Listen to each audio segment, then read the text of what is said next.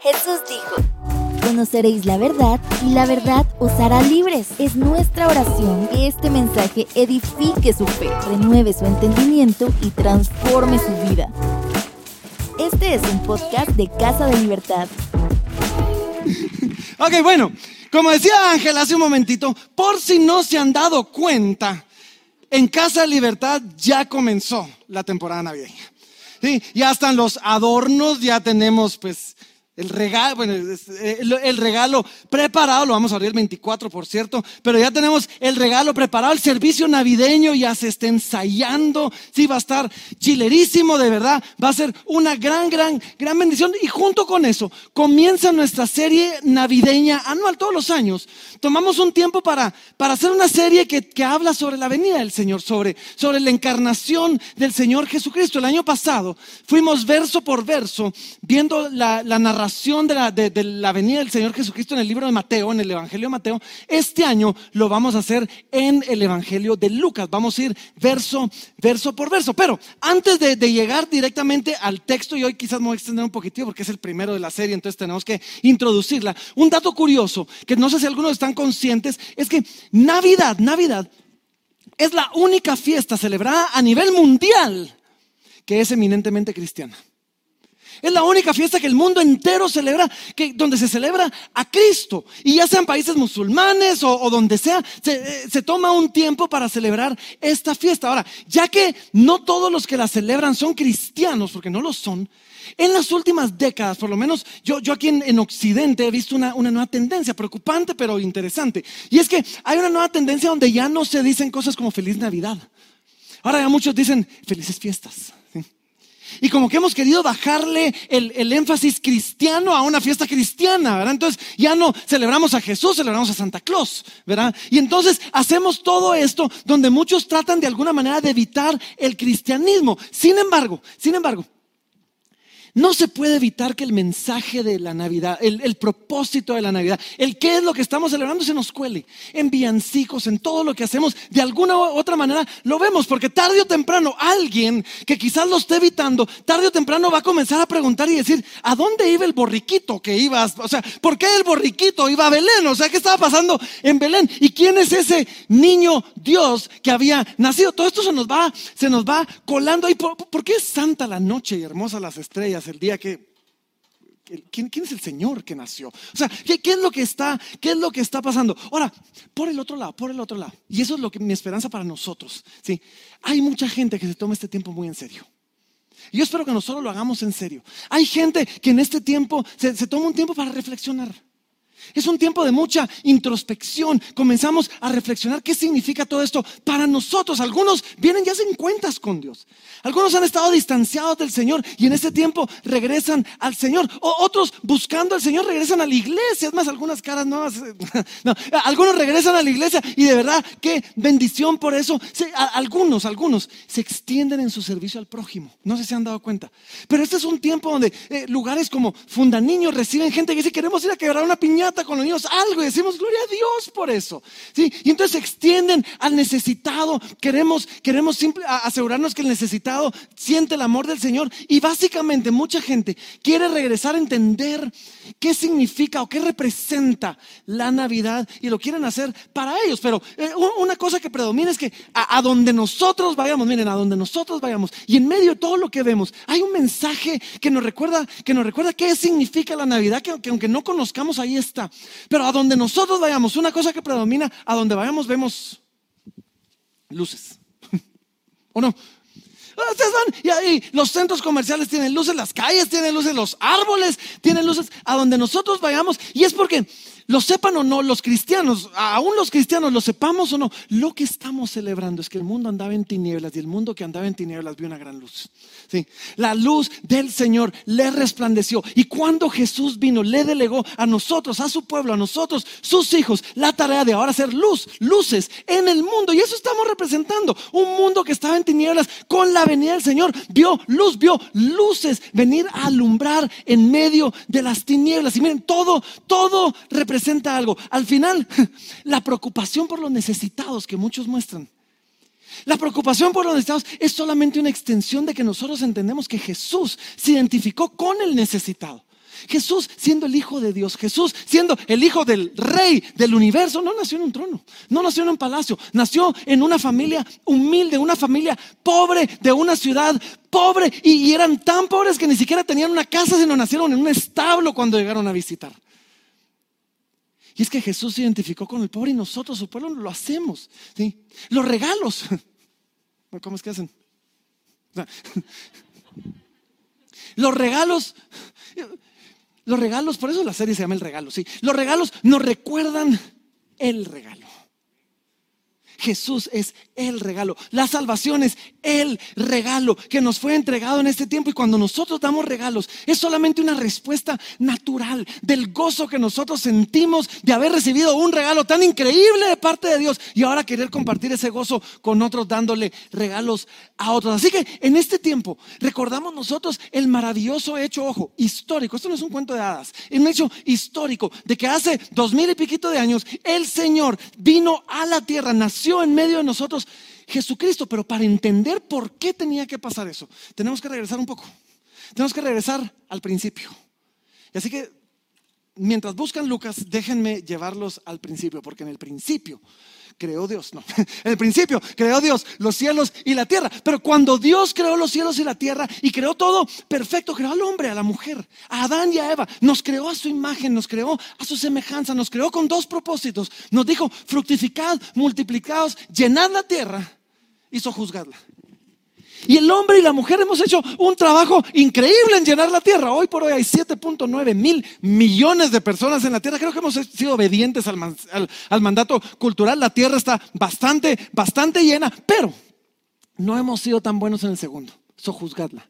Gobernarla, gobernarla bien, ordenarla. Nos dice, el principio creó Dios los cielos y la tierra, la tierra estaba desordenada y vacía. Dios crea al hombre y le dice, ahora ve, anda y ordena esta tierra, gobernala, sea es tu mejor lugar. Y, no, no tenemos que ser pesimistas para darnos cuenta que no es necesariamente un mejor lugar, ¿verdad? O sea, que a donde vemos nosotros es fácil ver los problemas de la humanidad. Y es que después de que Dios creó a Adán y a Eva, Adán y Eva pecaron.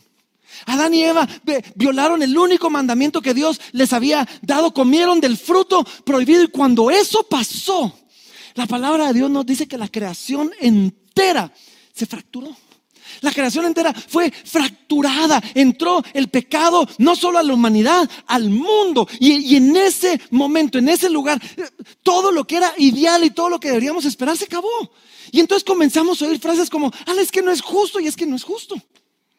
La justicia, de cierta manera, se acabó en el jardín del Edén. Cuando pecamos, la justicia se acabó. Por eso esperamos la venida del Señor, que va a venir a hacer justicia en el mundo y a establecer su reino como Dios lo quería desde un principio.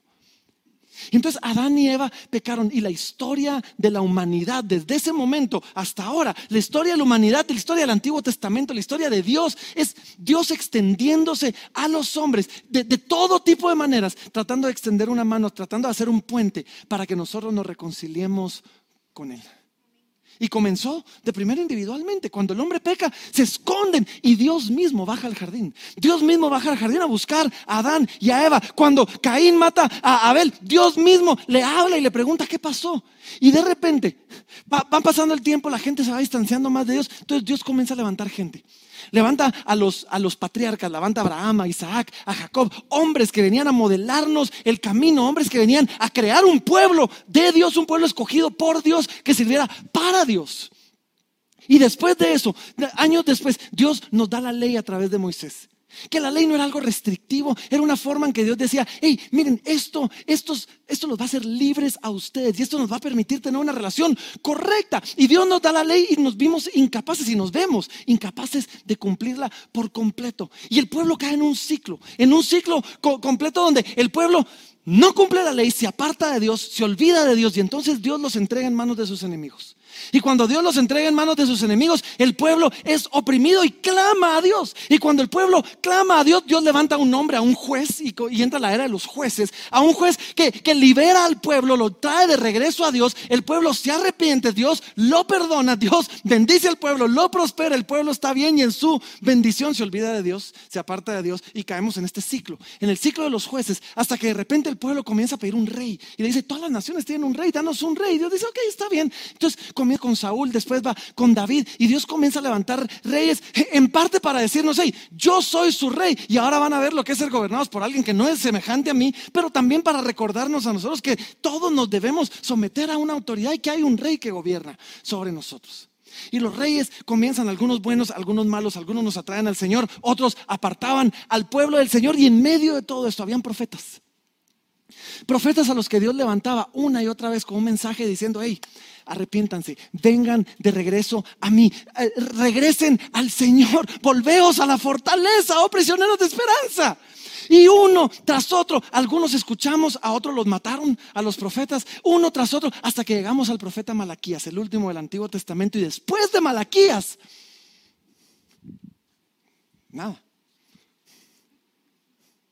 400 años de nada, 400 años de silencio, 400 años donde pareciera que Dios se retiró, 400 años donde no se levanta un profeta, un rey prominente, 400 años donde el pueblo cae en esclavitud a Roma, 400 años donde parecía Dios haber abandonado a su pueblo. Dios estaba trabajando, estaba preparando todo para que el Señor viniera. Y, y en medio de eso, cuando pasan los 400 años, de repente Dios envía un ángel, un ángel llamado Gabriel, y este ángel y rompe en medio de ese silencio, rompe el silencio y es para anunciar la venida de un niño. La venida de un niño llamado Juan, todos lo conocemos como Juan el Bautista. Y, Juan el Bautista nace de, de, su padre Zacarías y de su madre Elizabeth, hombres justos, hombres viejos ya, no habían podido tener hijos y de repente Zacarías era un sacerdote en el templo y está ministrando en el templo, está quizás echando el incienso, yo me lo imagino así como, pero, no sé cómo lo está echando, está echando el incienso y en medio del incienso tiene esta visión, se le aparece Gabriel, comienza a decirle, hey, vas a tener un hijo, se va a llamar Juan y cuando eso pasa, yo, me imagino a Zacarías, no, no puede evitar sino reírse y quizás dudar y decir, ¿cómo hacer eso, Señor? O sea, si, si mi esposa ya está vieja, si yo estoy viejo y es estéril. Y el ángel le dice, esto va a pasar, cuando nazca se va a llamar, se, va a llamar Juan. E, él va a ser lleno del Espíritu Santo aún desde el vientre de su madre. Y para evidencia de que esto va a pasar, por haber dudado te vas a quedar mudo. O sea, Zacarías era medio mudo. O sea, eso es todo lo que tenemos que, saber. No, no, o, sea, había quedado medio mudo. Pero la cosa es que él sale, él sale del templo, él quiere contarle a la gente, no puede hablar y les comienza a hacer señas y dice que la gente entendió que había visto una visión. Entonces, Seis, meses después, el ángel Gabriel vuelve a irrumpir en medio de ese silencio, ahora para anunciar la venida de un segundo niño, a una segunda mujer. Y entonces se le aparece a una segunda mujer, esta mujer llamada María, para anunciar la venida de un segundo niño llamado Jesús. Y ahí es donde nosotros tomamos la historia el día de hoy. Lucas capítulo 1, versículo 26. Mientras lo buscan, déjenme hacer una pequeña aclaración, porque hoy, miren, hoy, hoy Vamos a ver un relato sobre María, María la madre del Señor Jesucristo, María la, Virgen María. Y puedo confesar algo. Y quizás algunos vienen de un trasfondo, de un trasfondo eh, eh, católico, algunos todavía quizás están ahí. Como cristianos evangélicos, protestantes, no mucho hemos sabido qué hacer con María todo este tiempo. Justo me estaba diciendo una hermana al, final del segundo servicio, pastor, yo admiro tanto a María y nunca había oído una prédica de ella. Pues, hoy van a oír una. Sí, y es que en medio de que sabemos que no debemos orarle ni venerarla, se nos ha olvidado darle gracias a Dios y adorar a Dios por la vida de ella y por el ejemplo que tenemos en ella. Lo hacemos con todos los demás personajes de la Biblia, pero como que no hemos sabido mucho qué hacer con María. Así que hoy vamos a ver su vida y vamos a ver la respuesta que ella tiene ante el llamado de Dios y cómo podemos aprender de ella. Y vamos a comenzar a ver el regalo, los regalos que en Cristo se nos son dados. Ahorita primero a María y después a todos nosotros. Así que Lucas capítulo 1, versículo 26, miren, es un texto largo, así que voy a ir leyendo rápido. Dice así, en el sexto mes, o sea, seis meses después de que el ángel se apareció a Zacarías y Elizabeth, o sea, en el sexto mes después de que Elizabeth quedó embarazada, en el sexto mes, el ángel Gabriel fue enviado a Dios, por, a, a Dios a una ciudad de Galilea llamada Nazaret a una virgen desposada con un varón que se llamaba José, de la casa de David, y el nombre de la virgen era María. tengo varios puntos que quiero hacer, pero, pero hay un montón de puntitos que no son el punto, pero que no quiero que se pierdan. Y uno de ellos, quiero que vean esto, es que el ángel Gabriel llega a María en una ciudad, eh, en una región llamada Galilea. Galilea no era la región más judía de todas. Galilea era una región tan pagana que era conocida como Galilea de los gentiles. Yo quiero que vean, esta es la primera lección que quiero que aprendan, que no es el punto, pero es la primera lección que quiero que vean el día de hoy. Cuando Dios tiene una obra preparada para ti, cuando Dios te ha llamado a hacer algo, no importa de dónde vengas, de dónde te tiene que sacar, cuál es tu apellido, cuál es la historia de tu familia, no importa tu trasfondo, si Dios tiene una obra preparada para ti, te va a sacar de donde sea para hacerla. Yo pensé que se iban a emocionar un poquitito más, pero... Ya pusieron un estándar alto no lo bajen. no, no, esto emociona. Sí, entonces, miren, Galilea, Galileos gentiles, de ahí saca Dios a María y nos dice que María era, era una virgen desposada con un varón que se llamaba José. Y cuando habla de la virgen, yo, yo no sé si está tratando de recalcar la virtud de María, que una mujer virtuosa, una mujer increíble para que el Señor escogiera. Sin embargo, lo que está haciéndonos ver es esto. No solo es la virtud de María, es el hecho de que había una promesa que tenía que ser cumplida. Isaías, uno de los profetas, había dicho, entonces la Virgen concebirá y hará a luz, un hijo. Y había otra promesa que nos dice aquí que eran de la casa de David, tanto María como José eran descendientes de David, quizás eran la rama pobre de la familia porque no les había ido tan bien. Sí, era la rama, pero venían de un linaje real, venían de un linaje del rey David. Y es que había una promesa que Dios le había dicho a David, nunca se va a apartar el cetro de David. O sea, nunca se va a apartar, el, reino va a ser quitado de David. Y, el que, y el Mesías que va a venir va a ser un hijo de David. Y entonces vemos nosotros aquí esto, en medio de que Dios puede hacer lo que quiera porque Él es Dios, en medio de que Dios es poderoso para hacer cosas increíbles, Dios mismo se somete a su propia palabra para cumplir lo que Él ha prometido. Y si Dios te ha prometido algo, Él lo va a cumplir. Él llamó a una virgen, amén. Y Él llamó a, gente que se aseguraba que venía del linaje correcto para cumplir las promesas que Él había dado. 28 dice, y entrando el ángel en donde ella estaba, dijo, salve, salve muy favorecida el Señor es contigo. Bendita tú entre las mujeres. Y aquí vemos el primer regalo que vamos a ver el día de hoy. Así que lo voy a traer. Deme un segundito.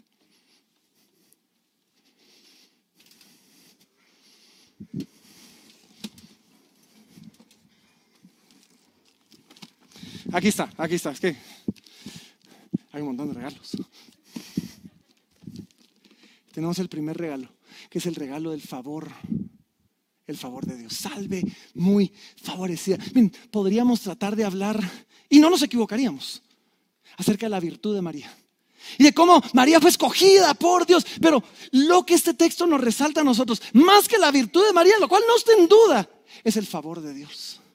Es el hecho de que lo que vemos nosotros es el favor de Dios derramado. Y en María en María se, abre una era donde ángeles después cantaron, dentro de dos semanas vamos a ver a los ángeles. Ángeles después cantaron diciendo, gloria a Dios en las alturas y en la tierra paz y buena voluntad para todos aquellos que gozan de su favor en Cristo. No solo María, tú y yo gozamos del favor de Dios.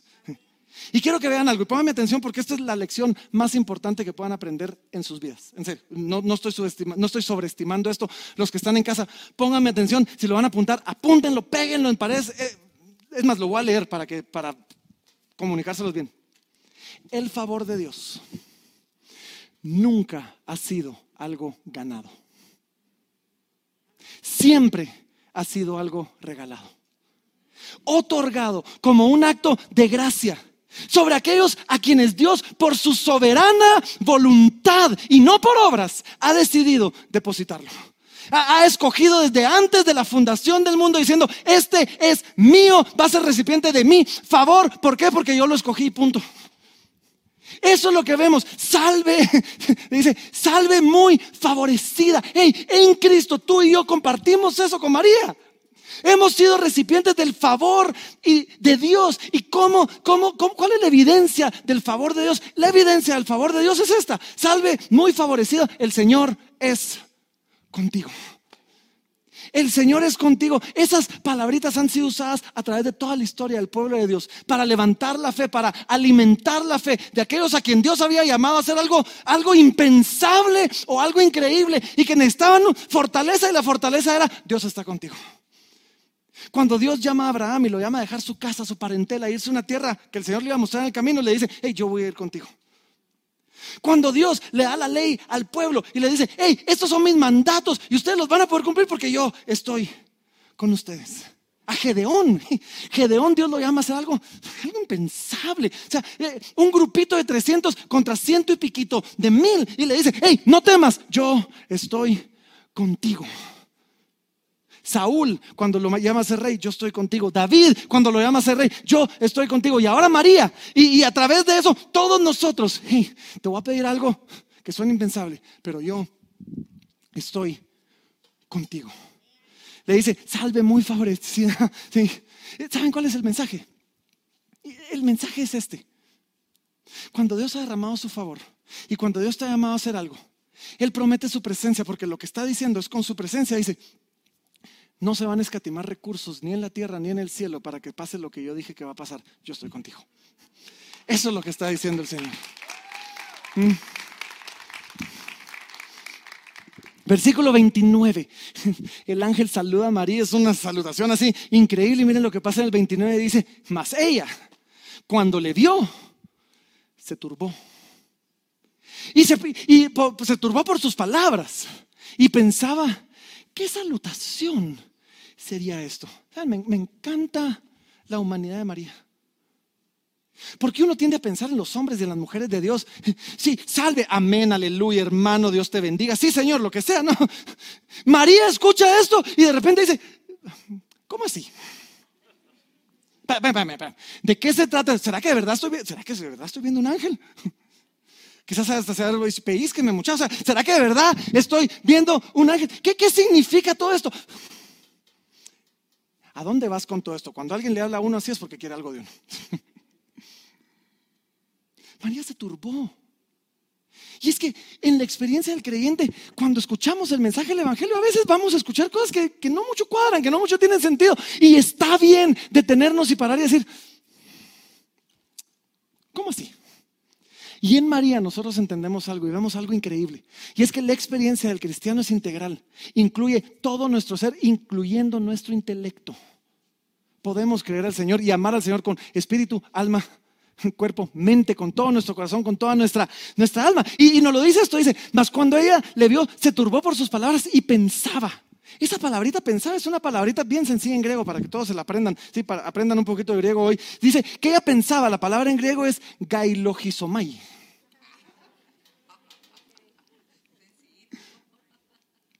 Significa pensar detenidamente deliberar, considerar, discutir, razonar, hacer una auditoría de. Entonces dice, y María pensaba. No se lo tomara ligera. ¿Qué tipo de salutación sería, sería esto? Ahora, ¿cuál es la diferencia? Ojo, porque es una buena pregunta. ¿Cuál es la diferencia entre Zacarías, que el ángel se le aparece y él dice, momentito, ¿cómo así? Y lo dejan mudo. Y María, que el ángel se le aparece y dice, momentito, ¿cómo así? Y no. ¿Cuál es la diferencia? Y es que, ¿saben? Hay una gran diferencia. Hay una gran diferencia. Hay una clase de duda, hay una clase de preguntas que hacemos porque queremos entender. Y hay una clase de preguntas que hacemos porque no queremos creer. A veces la gente pregunta porque dice, ok, qué chileno, pero necesito saber más. Y a veces la gente pregunta y dice, no, no, no, esto sí, de ninguna manera te voy a preguntar para hacerte tropezar. Uno de mis libros favoritos, recomendación ya viejito, se llama Evidencia que exige un veredicto. Si no lo han leído, es, pesadón de leer, pero, pero bonito. Josh McDowell se llama eh, el, autor. Y él dice que que él, iba a universidades. Y cuando él llegaba a la universidad les decía, hey, si yo les puedo demostrar, demostrar históricamente, literariamente, si yo les puedo demostrar geológicamente, si yo les puedo demostrar que la Biblia es la palabra de Dios, ¿ustedes me creerían? No. Ese es el que pregunta porque no quiere creer. Hay personas que preguntan porque sí quieren creer. Algunas, algunas dudas buscan respuestas, otras buscan excusas. Está bien que nosotros eventualmente preguntemos delante del Señor y digamos, hey, ¿de qué se trata esto? Pero que nuestro preguntar sea algo que busca respuestas, no excusas. ¿Van conmigo? Versículo 30 dice, entonces el ángel le dijo, María, no temas. No temas, porque has hallado gracia delante de Dios. Y ahora concebirás en tu vientre y darás a luz un hijo y llamarás su nombre Jesús. Y este será grande y será llamado Hijo del Altísimo. Y el Señor Dios le dará el trono de David, su padre, y reinará sobre la casa de Jacob para siempre. Y su reino no tendrá fin. Regalo número dos. Voy por ahí.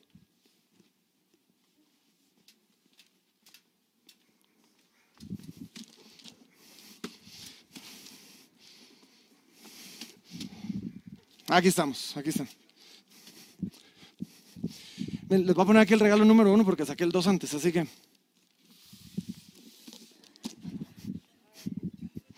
Hay un montón de regalos.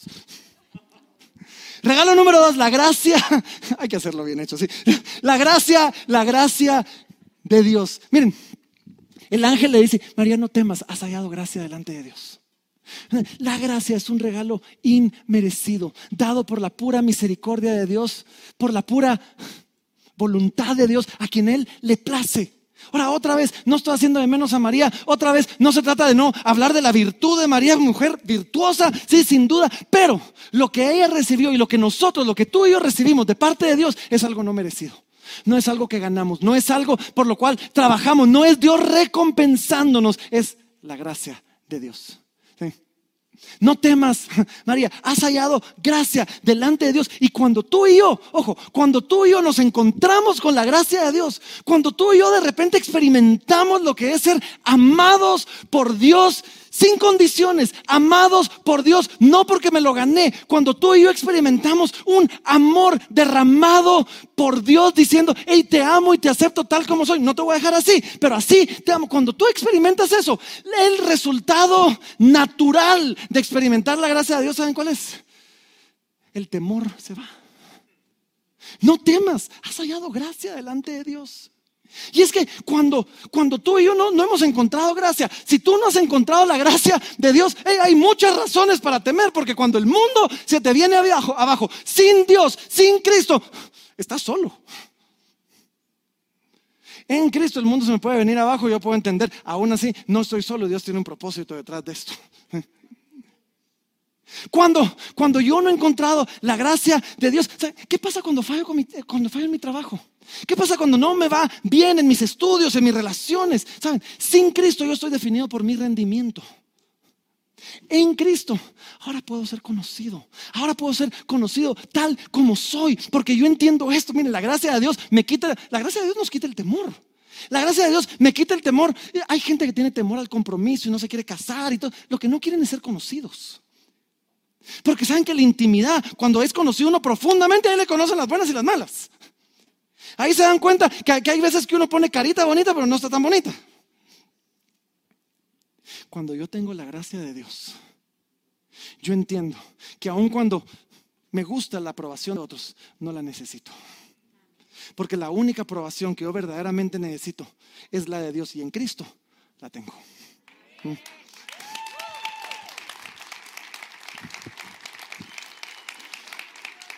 María, no temas, has hallado gracia delante de Dios. ¿Sabes? Una gran parte del mundo cree que existe algo, Dios, ser superior, el universo, lo que sea. Y muchos de ellos creen que eventualmente nos vamos a presentar delante de Dios. Si tú eh, eventualmente, o, alguien cree que eventualmente se, va a presentar delante de Dios, tiene que pensar, y si no lo ha pensado, debería, tiene que pensar eventualmente, ¿y qué pasa si cuando me presentan me reprueban? ¿Qué pasa si cuando me presento no paso la prueba? ¿Qué pasa si no se ganaba con 60 sino con 70? Déjenme decirles algo, se gana con 100. El que sacó cualquier cosa menos que 100 perdió. El perfecto amor echa fuera el temor, el temor del juicio. Porque ahora yo me presento delante de Dios y digo, Señor, yo no tengo 100, pero hay uno que tú sacó 100 por mí y me entregó esa nota para que yo la presente delante de ti. Y ahora me presento confiadamente al trono, no al trono de justicia, no al trono de juicio, no al trono del rey, al trono de la gracia, para encontrar mi, para encontrar misericordia. Miren, la gracia de Dios nos quita el temor, de verdad. hay gente que le tiene miedo a las alturas, hay gente que le tiene miedo a, volar, hay gente que le tiene eh, miedo a, la, a, la, oscuridad, hay gente que le tiene miedo a las culebras, ¿dónde está la tica por ahí? Se me fue. No, lo voy a hacer. hay unas historias de la tica con las culebras. En fin, ese no es el punto. Control. Lo que tenemos miedo es a morir. Y es que sin Cristo la muerte es un misterio. En Cristo sabemos qué pasa después de la muerte para el cristiano y para el no cristiano. Pero cuando yo he experimentado la gracia de Dios, y estas cosas, aunque me den miedo, no me paralizan. Porque ahora entendí que el morir es ganancia.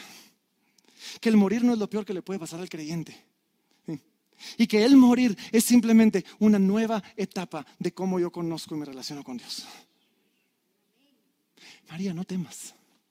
Has hallado gracia delante de Dios. Y entonces, versículo 34, María dijo al ángel, entonces María le dijo al ángel, ¿y cómo será esto? Pues no conozco, no conozco varón. la fe no significa que no hayan preguntas. Las preguntas de María eran lógicas. Señor, ok, chilero, van a ser un santo ser, va a ser eh, llamado el Hijo del Altísimo, pero, Señor, soy virgen, pero entiendo que para tener hijos tengo que no serlo. ¿Cómo va a ser esto? Y María vuelve a preguntar y, no era un lenguaje de falta de confianza, era alguien buscando instrucciones para poder obedecer. Eso es lo que debemos nosotros buscar. Aun cuando cuestionamos, yo estoy buscando información que me permita obediencia. Y vemos, y, y vamos a seguir viendo, que la fe de María, la respuesta de María es gradual. Primero es sorprendida, hay asombro. Eh, eh, eh, en medio de esa, de esa sorpresa se comienza a preguntar, ahora tiene preguntas más y, finalmente, eventualmente se va a rendir. No hemos llegado ahí. Porque nuestra fe, nuestro buy-in, le dicen en Estados Unidos, nuestro, nuestro, ¿cuál sería la traducción? Nuestro, nuestra aceptación de lo que Dios nos está llamando a hacer va creciendo conforme vamos conociendo el plan de Dios y vamos conociendo la gracia de Dios y vamos conociendo la misericordia de Dios hasta el día que me pueda rendir totalmente. Y la respuesta de María fue creciendo gradualmente. Y el ángel le vuelve a responder. Y miren, le dice, le dice así, versículo 35, dice, respondiendo el ángel le dijo, el Espíritu Santo vendrá sobre ti y el poder del Altísimo te cubrirá con su sombra, por lo cual también el santo ser que nacerá será llamado Hijo de Dios. Y he aquí, tu pariente Elizabeth, ella también ha concebido hijo en su vejez. Y este es el sexto mes para ella, la que llamaban estéril, porque no hay nada imposible para Dios. Déjenme barajearles esto más despacio. Viene el ángel y le da más gracia y le dice, ok, ¿tenés dudas? Es gracia de Dios cuando Él responde a nuestras dudas. O sea, realmente es, es, gracia de Dios, no, no tiene por qué hacerlo. Pero viene y le dije, ok, el Espíritu Santo va a venir sobre ti y el poder del Altísimo te va a cubrir. Sí, eso podría ser otro de los regalos la presencia del Espíritu Santo en nosotros, pero no lo planifiqué, me lo hicieron ver ahorita en el segundo servicio. Sí, no, no lo, eh, sí, entonces el Espíritu Santo es un regalo que Dios da a María y después en Pentecostés a todos nosotros. Sí, pero va a venir sobre ti el poder del Altísimo te va a cubrir. ¿Te quedó claro? Eh, no. seamos honestos, le, una explicación, pero no era tan clara. Y a veces aún Dios cuando nos da una explicación no siempre está claro, pero esto es lo que pasa. Y vi una foto en Facebook que se las quiero enseñar. Vi una foto en Facebook esta semana porque miren, decía así, decía, God isn't asking you to figure it out. Dice, He's asking you to trust that He already has. En español, para los que no hablan inglés, Dios no te está pidiendo que lo resuelvas, que lo entiendas. Te está pidiendo que confíes en que Él ya lo ha hecho. Bien, Señor le da alguna explicación. Imagino que haber dicho, que haber dicho así como que, eh, pues, nítido, le da la explicación, pero me, encanta la gracia del Señor que le dice, mira, el Espíritu Santo va a venir sobre ti, hay poder, pero como yo sé que esto genera dudas, anda a ver a tu pariente Elizabeth. Estoy haciendo algo parecido con ella. Pues no es exactamente lo mismo, pero sin duda hay algo sobrenatural en ella. Ella también era, ella era estéril, pues tú sos virgen, ella era estéril. Tú todavía no lo esperabas, ella llevaba años esperándolo, sea como sea, no hay nada imposible para Dios. El mensaje es, Dios es poderoso para darle hijo a la estéril Elizabeth y para darle hijo a la Virgen María. Dios es poderoso para traer un niño aún después del tiempo esperado o antes del tiempo esperado, pero cuando lo traiga, ese niño va a ser algo increíble. No hay nada imposible para Dios. Y, miren la respuesta de María. Aquí viene María, responde y responde. Es que me encanta, porque responde de una manera tan admirable y de una manera tan humana al mismo tiempo. Entonces, miremos la admirable primero. Versículo 38 dice, entonces María dijo, he aquí la sierva del Señor.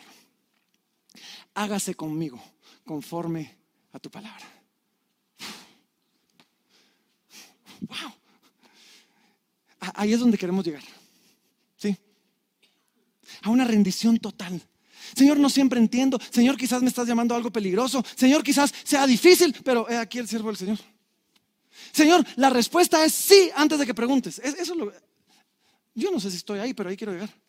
O sea, yo quiero poder genuinamente orar y decirle al Señor, sí, ¿a, qué? No importa, lo que tú digas es sí. He aquí el siervo del Señor, hágase conmigo conforme a tu palabra. María, impresionante la respuesta de María. Y después María hace algo increíble. Porque inmediatamente María responde de esta manera tan angelical, gloriosa, casi sobrehumana. Y después versículo 39 nos dice, y en aquellos días, levantándose María, fue deprisa a la montaña, a una ciudad de Judá. ¿Y a qué fue a la montaña? Dice, y entró en casa de Zacarías y saludó a Elizabeth. ¿Saben qué significa? Señor, amén, sí, Señor, lo que tú quieras, pero voy a confirmar si lo que me dijo el ángel es cierto. Voy a ver si mi, si mi pariente está de verdad embarazada. ¿Se dieron cuenta de eso no? Se fue deprisa.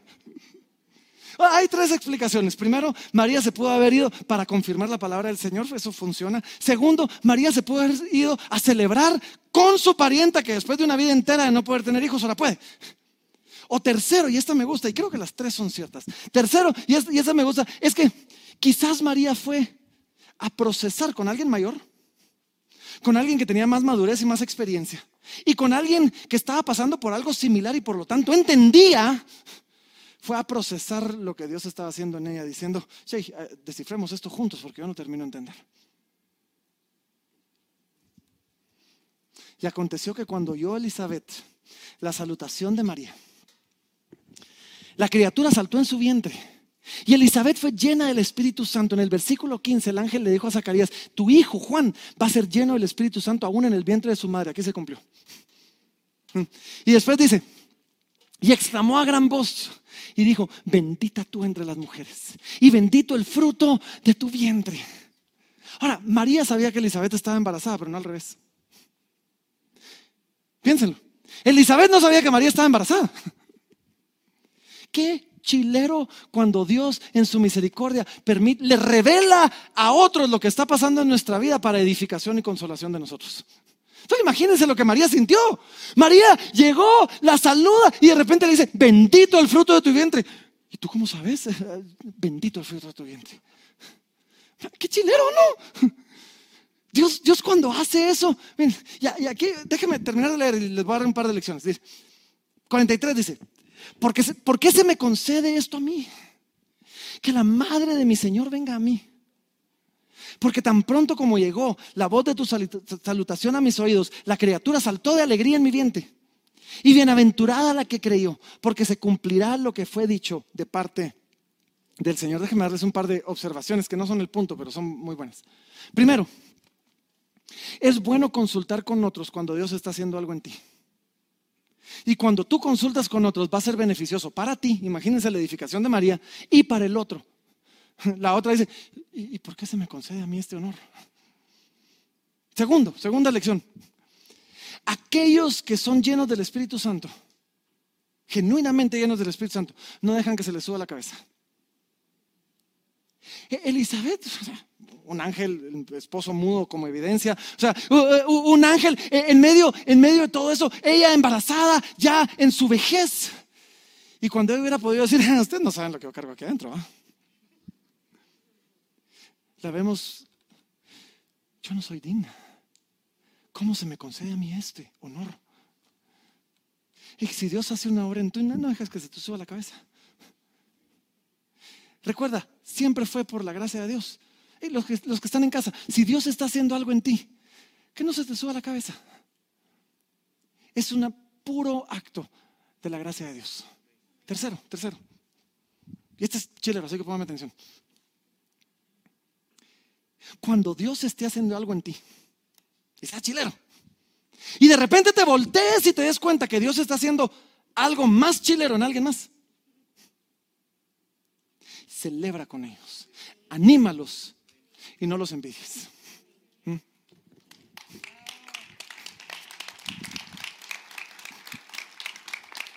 O sea, Elizabeth era una mujer mayor en aquella cultura, era una cultura de, honra, sí, o sea, la, joven tenía que llegar a celebrar a la mayor y de repente viene esta patoja a robarle el momento de gloria a la, a la, mayor. Y la mayor, en vez de ponerse maleada porque la otra le vino a robar su gloria, ella dice, hey, Dios está haciendo algo increíble en mí, pero lo que está haciendo en ti. O sea, este es Juan, pero este es Jesús. O sea, y en lugar de envidiarla, la celebra. Y en lugar de envidiarla, la motiva. Y en lugar de envidiarla, se alegra genuinamente por ella. Sí, Dios hace algo en ti, pero hace algo más chilero en otro. Y te prometo que lo vas a encontrar. No lo envidies, celébralo. No dejes que la bendición de Dios sobre otro te robe el gozo de la bendición de Dios sobre ti.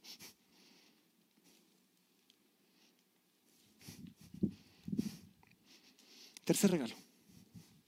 Voy por ahí. Ahora sí voy a encontrar el correcto.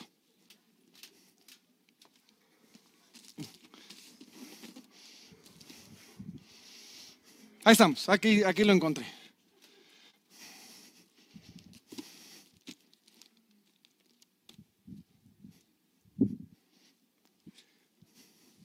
Los de aquel lado no miran, mira.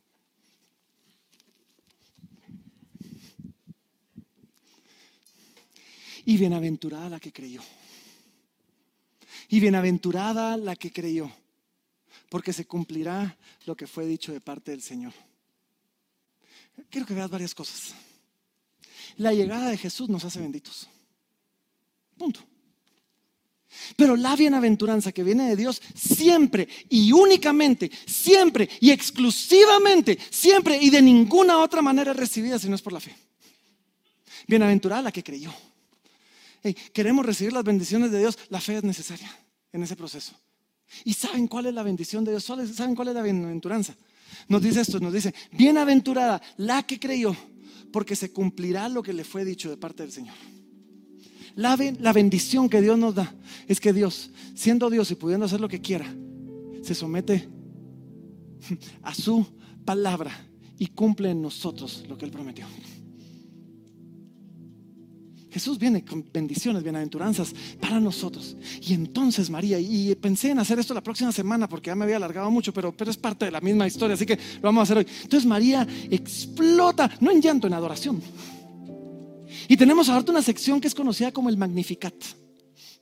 El Magnificat de María es la oración, es la alabanza de María en respuesta a todo lo que está pasando en medio de todo esto. Dice así, el 46 dice, entonces María dijo, engrandece, magnifica, exalta, por eso es magnificat, e, engrandece mi alma al Señor y mi espíritu se regocija en Dios mi Salvador. Mientras Dios más honor te dé a ti, más te debes asegurar tú de trasladar ese honor de regreso a Él.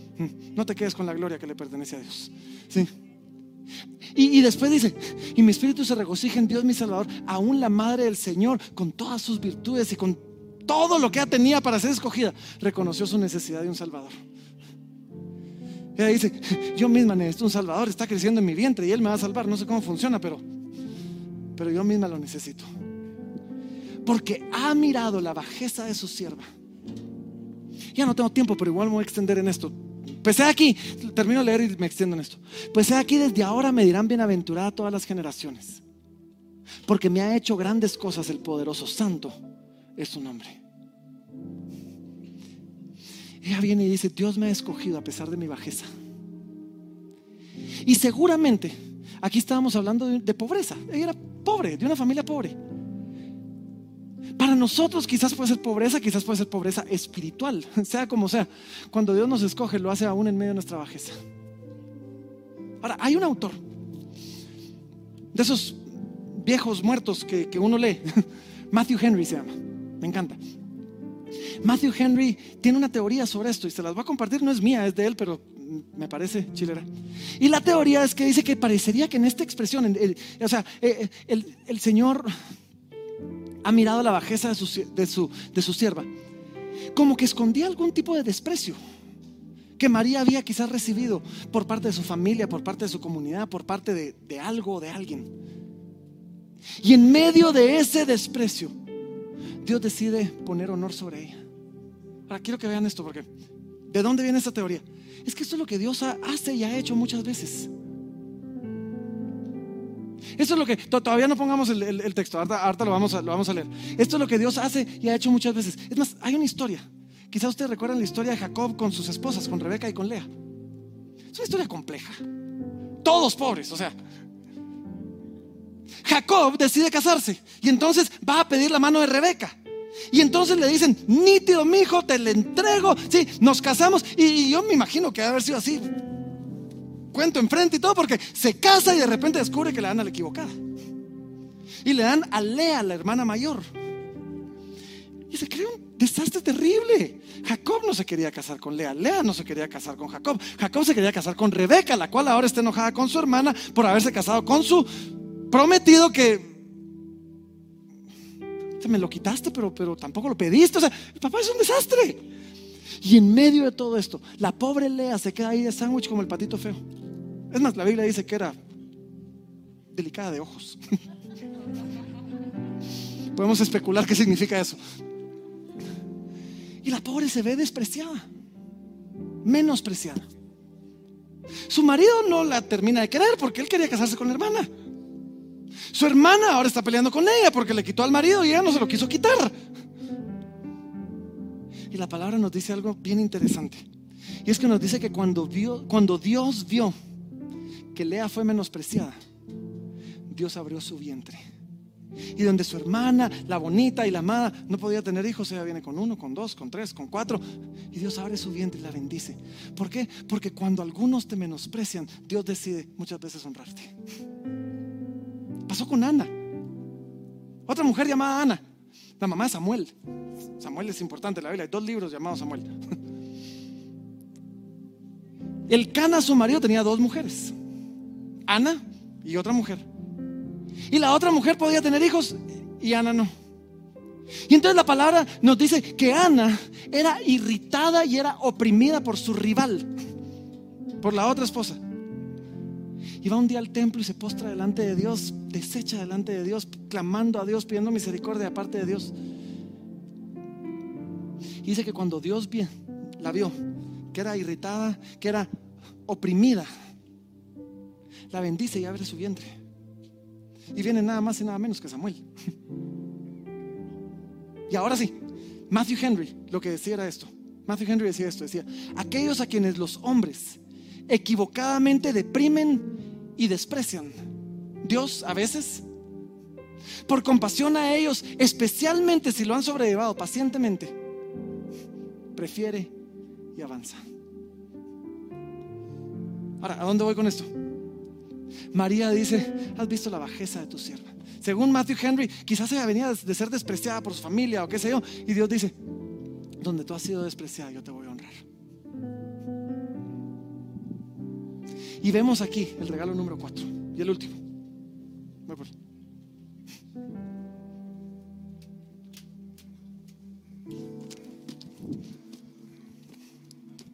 Aquí estamos. Y no es que los demás regalos no me gusten. O sea, favor de Dios, la gracia de Dios, la bendición. Pero este regalo es muy especial. Porque el regalo número cuatro es un regalo que yo le llamo así. Le llamo el compromiso de parte de Dios.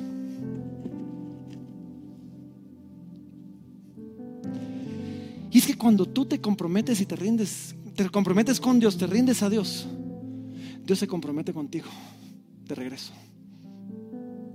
Hay un libro, se lo recomiendo, está en la librería. Se llama La Navidad Oculta. Tim Keller. Ahí lo pueden ver en la librería. Mucho de lo que estamos hablando ha salido de acá, por cierto. Pero Tim Keller decía esto, miren lo que Tim Keller decía, porque, porque él decía así, decía, si nos comprometemos con Dios, podemos confiar en que Él se compromete con nosotros. Y más adelante decía, ríndete, ríndete a Él y no subestimes lo que puede hacer en ti y a través de ti si te pones en sus manos. María viene y en medio de su alabanza le dice, le dice al Señor, mire, eh, en medio de todo esto tú has visto a tu sierva, la bajeza de tu sierva y después dice, porque me ha hecho grandes cosas el, poderoso, el, el poderoso, santo, santo es su nombre. Dios es Dios. o sea, Dios es Dios.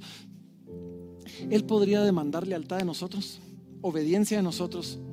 Él podría pedir de nosotros y cuando le preguntemos, ¿y qué más dar a cambio? Él diría, nada, yo soy Dios. No eres Dios. Y qué regalo más increíble que Dios siendo Dios y pudiendo demandar eso, Él viene y nos dice, cuando tú te rindes, yo también me entrego por ti. Y tú te entregas a mí y yo me entrego a ti. Y donde hay un compromiso de parte tuya, hay un compromiso de parte mía.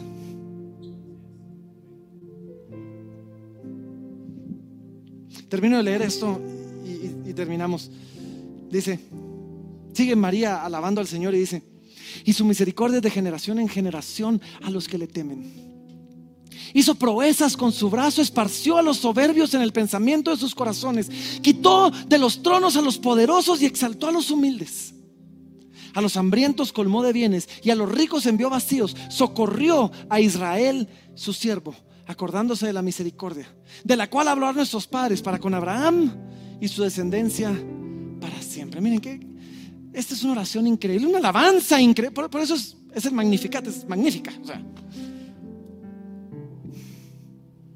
Dos cositas. Siempre es bueno recordar lo que Dios ha hecho cuando estás enfrentándote con que Dios va a hacer algo y no sabes qué. A veces Dios va a llamar, va a pedir algo de ti, quizás peligroso aún. Y a veces quizás vas a dudar. Cuando dudes, voltea a ver para atrás. Recuerda lo que Dios ha hecho. Socorriste a tu siervo, hiciste esto, hiciste aquello. Y deja que de ahí salga la fe para creerle a Dios por lo que viene. Y segunda cosa, recuerda esto, Dios siempre ha exaltado al humilde y ha humillado al soberbio. Cuando te presentes delante de Dios, hazlo con humildad. Nadie ha salido ganando cuando, se cuando presenta credenciales delante de Dios. Todos los que reciben su gracia y su favor y su bienaventuranza y su compromiso son aquellos que se rinden diciendo, Señor, yo no soy digno, pero aquí estoy.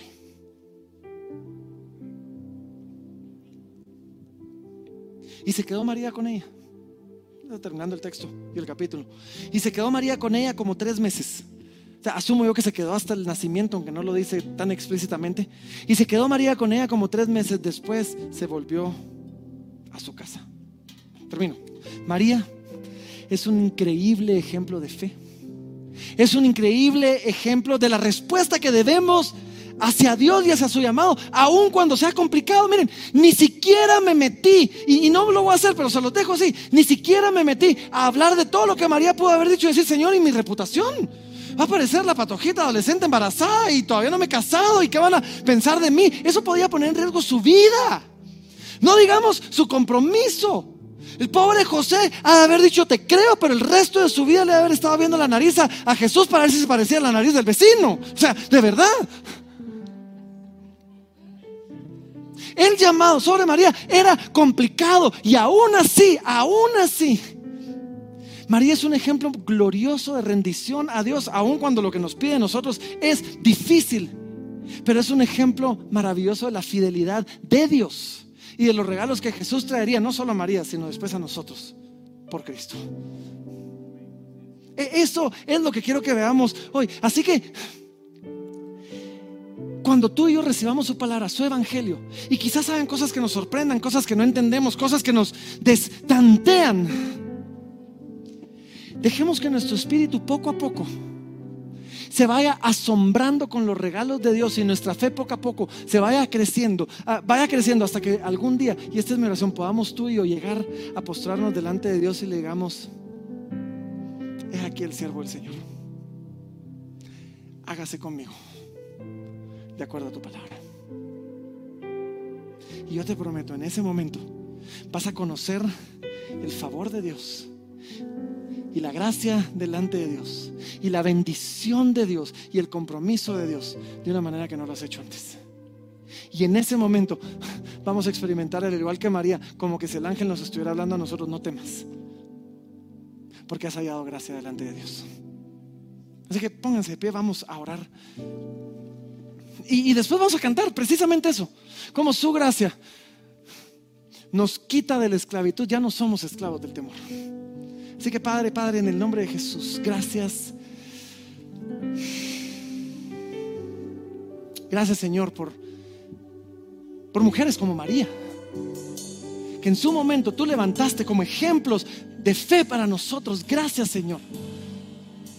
Porque podemos aprender de ella como lo hemos hecho de tantos otros, lo que significa rendirnos ante ti, Señor. Y te pido que nos permitas llegar a ese lugar que ella modela tan gloriosamente, donde digamos, he aquí tu siervo, Señor. Padre, ayúdanos a poder decir, hágase conmigo de acuerdo a tu palabra. Ayúdanos a poder decirte sí, aun cuando no has pedido nada de nosotros. Permítenos experimentar tu gracia, tu favor. Permítenos experimentar tu bendición y tu compromiso de maneras increíbles, mi Dios. Y permítenos, Señor, que al experimentarlos, todo temor de los hombres, todo temor de ti, todo temor del juicio, todo temor de la provisión, todo, todo temor pueda irse de nosotros y que podamos, como vamos a cantar, decir, ya no soy, ya no soy un esclavo. Jesús dijo, conoceréis la verdad y la verdad os hará libres. Es nuestra oración que este mensaje edifique su fe, renueve su entendimiento y transforme su vida. Este es un podcast de Casa de Libertad